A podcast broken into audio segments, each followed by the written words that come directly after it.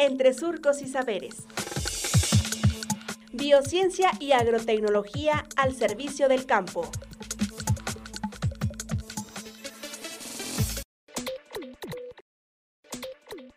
Proyectos sobre Maya Sombra.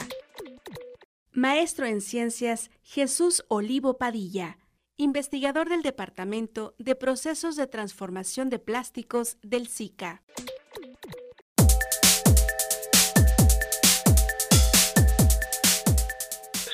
Trabajado también con mayasombras, se ha trabajado más con otros materiales de plásticos en la agricultura, con mayasombras es algo eh, relativamente reciente, es decir, empezamos a, desarrollar fórmulas para obtener los filamentos de la mayasombra hace alrededor de unos 5 o 6 años. Un investigador estuvo liderando este grupo hace como dos años, pero pues se han seguido ahí dándole seguimiento a las investigaciones. Se hizo una solicitud de patente en México con los aditivos que él utilizó con esta malla. Su idea era poder hacer más eficiente el rango de la radiación fotosintéticamente activa él estaba trabajando en utilizar aditivos para disminuir ese porcentaje afuera de la radiación fotosintéticamente activa. Entonces, pues bueno, se trabajó en aditivos, se trabajó con algunas formulaciones y esa solicitud de patente, pues ahí le, estamos dando seguimiento en México. Eso es algo de lo que se ha hecho.